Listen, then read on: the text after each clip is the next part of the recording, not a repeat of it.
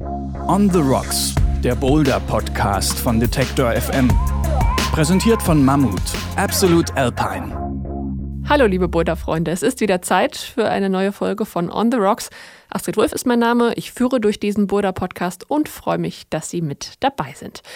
Es sind besondere Momente, wenn hunderte Augen auf einen gerichtet sind, wenn der Puls steigt und es vielleicht in den Fingern kribbelt, weil es endlich losgehen soll. Nicht nur für die Boulderer selbst sind Wettkämpfe spannend, sondern auch fürs Publikum.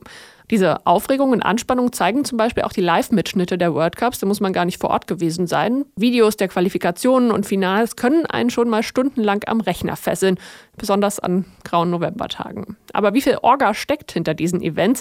Was müssen die Routenschrauber können? Und welche Unterschiede gibt es zwischen dem hochoffiziellen Leistungsvergleich und Spaßwettkämpfen in der Boulderhalle nebenan?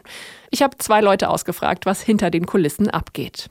This is really looking easy for Janja at the moment. Just a couple more moves and she will be the winner of Munich 2017 and the crowd definitely knows it. Es sieht so kinderleicht aus, wie sie sich nur mit den Händen an abgerundeten roten Griffen nach oben zieht oder entlang hangelt. Ihre Arme und ihr Rücken zeigen, wie die Muskeln der 18-jährigen Janja Garnbrett arbeiten. Es geht um den Sieg des Boulder-Weltcups in München in diesem Sommer. Oh. Ausgerechnet bei der alles entscheidenden Route strauchelt sie, rutscht bei mehreren Versuchen auf der Hälfte der Strecke ab.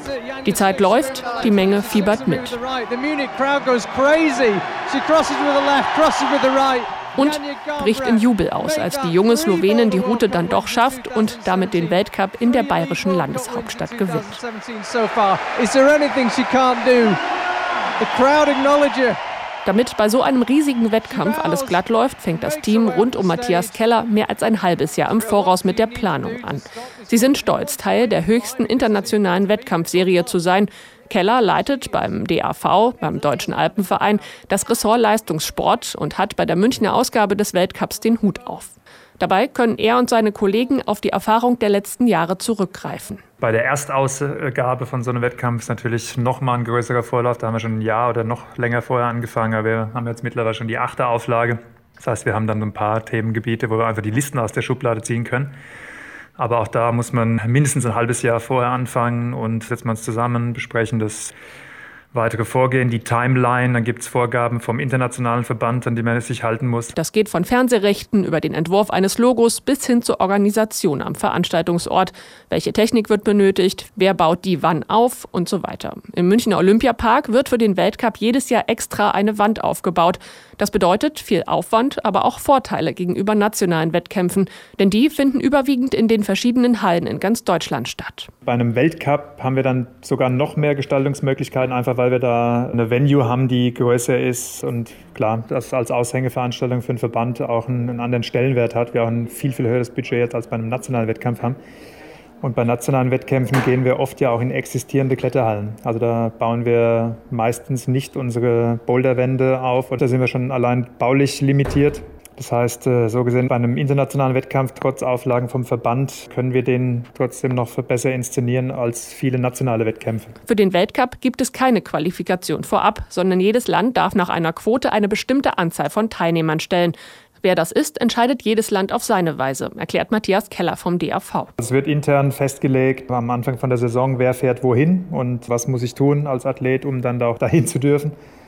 Da gibt es manchmal Nominierungswettkämpfe, es gibt Testwettkämpfe im Training, oder es wird bei den Top-Athleten, die jetzt schon seit Jahren Leistungsträger sind, wird von vornherein festgelegt, dass die einfach die komplette Weltcup-Saison starten dürfen. So wie Profi Jan Heuer. In der letzten Folge hat er uns im Interview ja auch ein bisschen erzählt, wie er die Wettkämpfe erlebt. In diesem Jahr war er der Beste beim Weltcup in München und hat auch die Boulder Europameisterschaft gewonnen. Die musste der DAV in diesem Jahr parallel zum World Cup ausrichten, weil ein anderer Ort abgesprungen war. An sich nicht viel mehr Aufwand, weil die gleichen Boulder geklettert und die besten Europäer dann rausgerechnet wurden, erinnert sich Orga-Chef Keller. Aber es gibt ja drei Runden, es gibt eine Qualifikation, ein Halbfinale und ein Finale und wir haben im Halbfinale quasi dann äh, das, das, Ranking vom Halbfinale als EM-Wertung angesetzt. Das heißt, der beste Europäer nach Halbfinale war Europameister.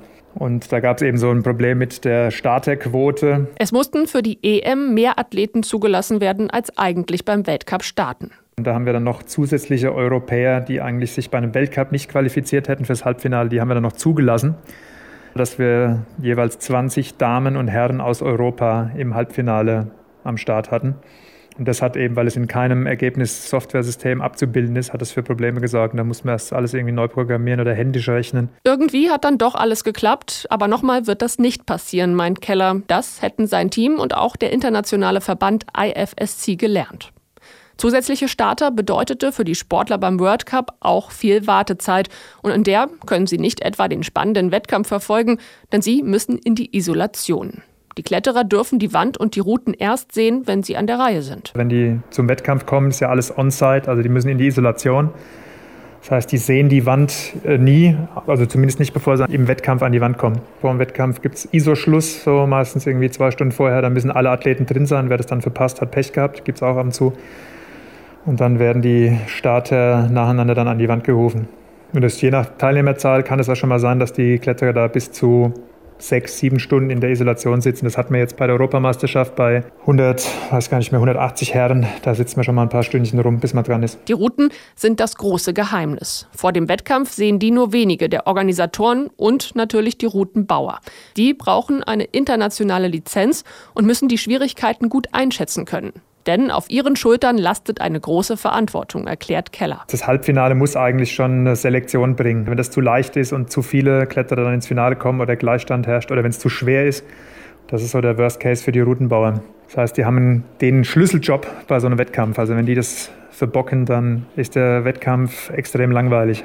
Da kann es auch mal vorkommen, dass nach der Qualifikation über Nacht alles nochmal neu geschraubt wird. Aber meist gibt es nur kleine Änderungen. Es ist ja meistens so, dass die Qualifikation jetzt die leichteste Runde ist das Halbfinale eher härter und im Finale ist dann so ein bisschen Show angesagt. Da wird eher spektakulär dann geschraubt für die, für die Zuschauer. Die sehen dann nur, wie die Athleten an der Wand kämpfen. Nicht aber, was die Schrauber hinter sich haben, die oft selbst Wettkampfathleten waren. Die kommen ja vier, fünf Tage vor dem eigentlichen Wettkampf und fangen mit dem Finale an, solange sie noch frisch sind, weil die ja selber auch die Boulder Test klettern müssen. Und das Letzte, was geschraubt wird, ist dann die Qualifikation. Wenn alles steht, werden die Routen dokumentiert, die Griffe landen hinter der Wand und werden erst wieder angeschaut angeschraubt, wenn sie gebraucht werden.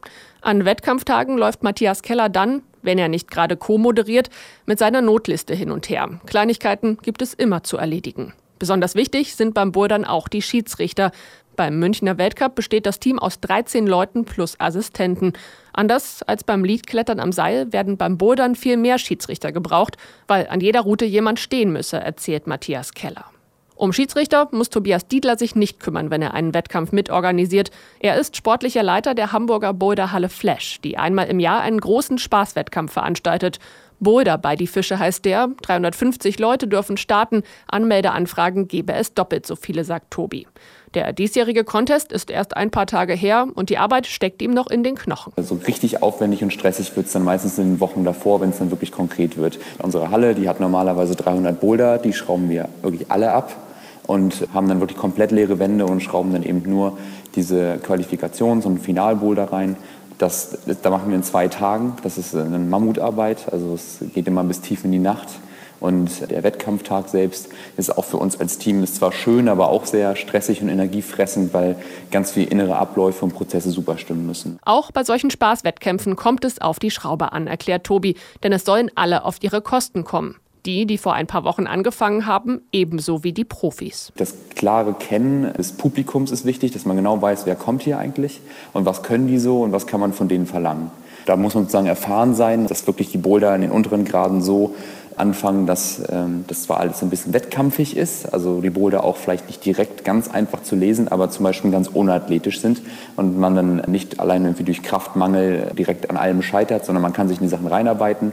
Und bei den Profis oben gucken wir, dass wir dann einen homogenen Anstieg haben in der Schwierigkeit, in allen Facetten, dass die auch bis zum Schluss was zu tun haben und die kommen dann ja auch, also die allerbesten im Finale dann auf ihre Kosten. Und da sieht er den Unterschied zu offiziellen Wettkämpfen. Das erhebt es ganz klar dann auch von einem DAV-Wettkampf von einem offiziellen Wettkampf ab, wo es beim Schrauben primär darauf ankommt, nicht jetzt empathisch auf einzugehen, was können die und die sollen alle schön hochkommen, sondern geht es primär darum, was können die und ich muss selektieren, ich muss die Schwächen finden und muss die Leute wirklich ärgern und pricken, um am Ende eine klare Selektion zu schaffen. Neben der Schraubleistung steht für das Team vom Flash das Event im Mittelpunkt. Zur Frage, wie aufwendig es ist, einen Spaßwettkampf zu organisieren, kann ich nur sagen, das kommt total darauf an, wie viel Herzblut man da reinsteckt und wie aufwendig man das am Ende auch haben möchte und wie spektakulär vielleicht und wie schön das Erlebnis sein soll für das Publikum, das dann kommt. Seit dem Sommer haben sie für Ende Oktober geplant. Was soll es Besonderes zu essen geben? In diesem Jahr war es Sushi. Wie muss das T-Shirt aussehen, damit die Leute es auch später gern tragen? Welcher DJ soll auflegen? Wie soll die Wand gestaltet werden? Und soll es spezielle Wettbewerbe am Rande geben? Ohne Freude am Wettkampf und der Organisation geht sowas nicht. Denn das Team geht an seine Grenzen und der große Aufwand rechnet sich am Ende nicht. Finanziell ist das Ganze eigentlich jedes Mal desaströs, muss man sagen. Also um mal so eine grobe Richtung zu nennen, das, ist ein Minusgeschäft von um die 10.000 bis 15.000 Euro jedes Jahr. Das kostet wirklich richtig viel Geld. Ein großer Wettkampf, weil alleine, das muss man sich vorstellen, wir haben halt drei Tage die Halle für alle anderen Besucher geschlossen. Da geht unheimlich Umsatz flöten. Dann ist es halt ein erhöhter Schraubaufwand, das kostet auch Geld. Die ganze Vorbereitung kostet Geld, weil das Team eben auch bezahlt wird über die Zeit und da dann eben die Arbeitskraft reinläuft, die man ja theoretisch auch für was anderes nutzen könnte. Also es wirkt, glaube ich, für einen Kunden, der an dem Tag da ist, häufig so, dass das bestimmt total das gute Geschäft ist, weil da so viele Leute in der Halle sind. Aber letztlich ist das ein Witz. Dennoch ist Boulder bei die Fische nicht nur ein Herzensprojekt. Die Betreiber der Halle in Hamburg und anderswo nutzen solche Spaßwettkämpfe natürlich auch, um durch besondere Events ihre Kunden zu halten und neue anzulocken. Also egal, wann Sie mit dem Bouldern begonnen haben oder noch anfangen wollen, Sie müssen kein Profi sein, um an einem Wettkampf teilzunehmen. Warum also nicht einfach mal ausprobieren und sich anfeuern lassen? Von mir war es das für heute. Weitere Infos gibt es wie immer auf unserer Website. Einfach detektor.fm slash serien slash bouldern eintippen und schon finden Sie nochmal alle Folgen und weiterführende Infos. Und zum Beispiel können Sie sich da auch mal anschauen, wie unsere Interviewpartner aussehen. Also heute wären das Matthias Keller und Tobias Dietler. Und ich verlinke gerne auch nochmal das World Cup-Finale in München. Kann man sich komplett bei YouTube nochmal anschauen. Aber wie gesagt, ich warne auch ein bisschen davor, kann nämlich sein, dass man da so schnell nicht wieder von loskommt. Ich freue mich sehr, wenn Sie in der nächsten Folge wieder mit dabei sind und sage Tschüss und auf Wiederhören. On the Rocks, der Boulder-Podcast von Detektor FM. Präsentiert von Mammut, Absolute Alpine.